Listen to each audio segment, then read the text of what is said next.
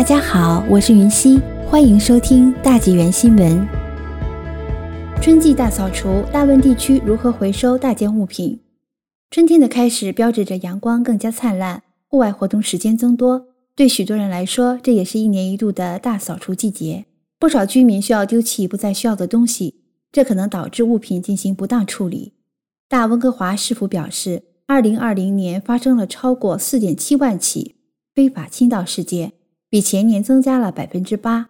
在大温地区，每年处理非法倾倒垃圾的费用约为五百八十万元。地区官员提醒民众，有更好的方式来处理不需要的物品。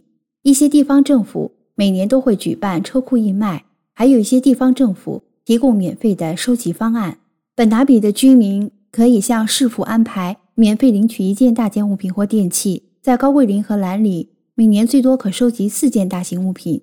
在列治文和素里则是六件。三角洲市经常进行春季大扫除计划，但今年将改用大件物品收集。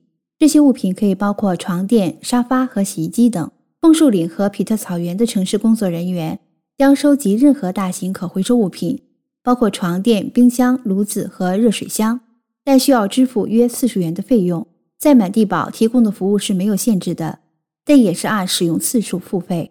在北温哥华和温哥华市，居民如果发现有非法倾倒的东西，可以拍下照片，然后通过 A.P.P 提交报告，让人把物品捡走。而问题不仅仅是旧床垫和破家电，疫情导致乱扔口罩、手套和其他个人防护设备的情况增多。个人防护装备应该放在一个袋子里，然后放在垃圾桶或垃圾箱里。如果穿戴着生病或照顾生病的人，应将其装入双层袋子。以保证人们的卫生安全。阅读更多信息，包括如何捐赠或回收旧衣服，请浏览大温哥华地区的 Waste in its Place 网页。